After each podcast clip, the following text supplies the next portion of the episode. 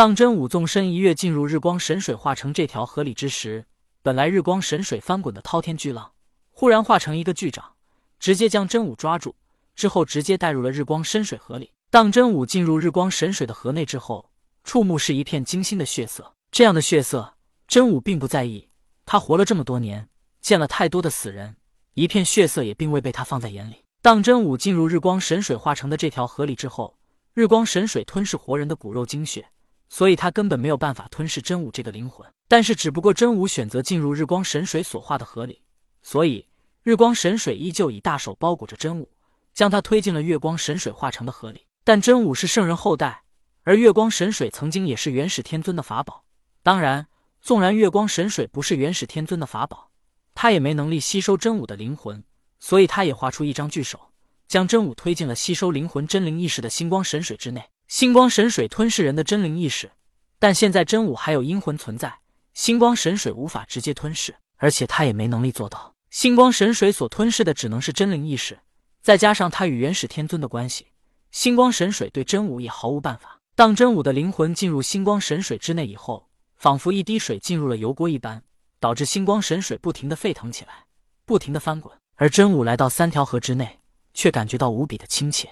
虽然三光神水脱离了元始天尊，而且化成了三条河。但是他们对元始天尊的感觉没有任何变化，连带着他们对真武的感觉也是亲切。不过就在此时，三条河不停的循环旋转起来。地府三条河自诞生之后，本来就是在不停循环，但是自从真武进入日光神水河内之后，被日光神水抛弃，又进入了月光神水和星光神水，但三条河都不愿意接纳他。不过同时，三条河循环的速度也越来越快，三条河不停循环。而真武也一直感觉到亲切的感觉，可就在此时，他感觉到那个呼唤他的声音，这时才发出了声音：“真武，来呀，快活呀，反正有大把时光。”这个可以参考黄龄的歌呀。听到这个声音，真武一直亲切的感觉反而不见了。本来当他直接进入日光神水之时，这个声音直接来呼唤他，真武已经被迷惑，没什么觉得疑惑的。可是当他进入日光神水，又被抛弃进入月光神水，然后月光神水拿他没办法之后。又把他丢进了星光神水之后，接连两次被丢弃，真武便明白了，那个呼唤他的声音是要利用他，或者想要害他。这三光神水其实根本没什么意识，他之所以产生亲切的感觉，也是因为这三光神水当年与元始天尊的关系。所以，此时的真武已经对呼唤他的声音产生了抗拒，但他不会表现出来。真武依旧表现的懵懂无知，仿佛被声音所吸引，直到声音再一次呼唤他：“来吧，快活吧。”真武如失去意识一般。随着声音，懵懂无知的向前走去，似乎那个呼唤真武的声音也觉得真武被他控制了，所以他毫不在意。日光神水、月光神水、星光神水化成的三条河，虽然各自分开，但在一个最终的点，三条河又汇聚在一起。真武懵懂无知的向前走着，不知道时间过了多久，他来到了三条河的终点。三条河汇聚之处是一个泉水的起点，不过这三条河汇聚之后，融合成一条泉水。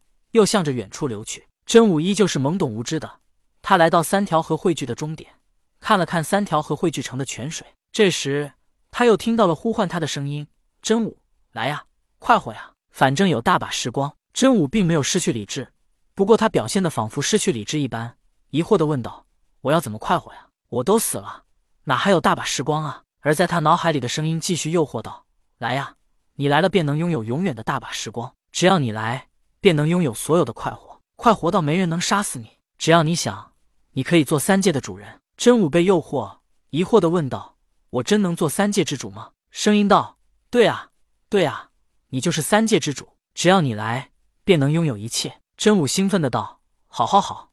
你在哪里？我现在就去。”而这声音感觉到自己似乎已经彻底控制了真武，在真武的面前出现了一座独木桥。真武踏上了独木桥，与此同时。日光神水、月光神水、星光神水三条河汇聚成的泉水，仿佛找到了发泄点。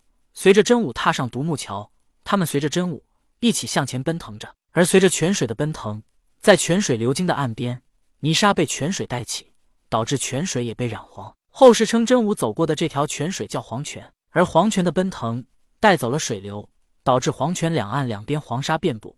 真武走过的这条路也被后世称作黄泉路。传说踏过黄泉路才能达到六道轮回，然后获得转世重生，才能生生不息，一次又一次的转世。不过此时的真武没想那么多，他只想看看究竟是什么东西在呼唤他。直到真武走到了尽头，这时他终于看到，在他的面前出现了一个如人类肝脏一般的巨大物体。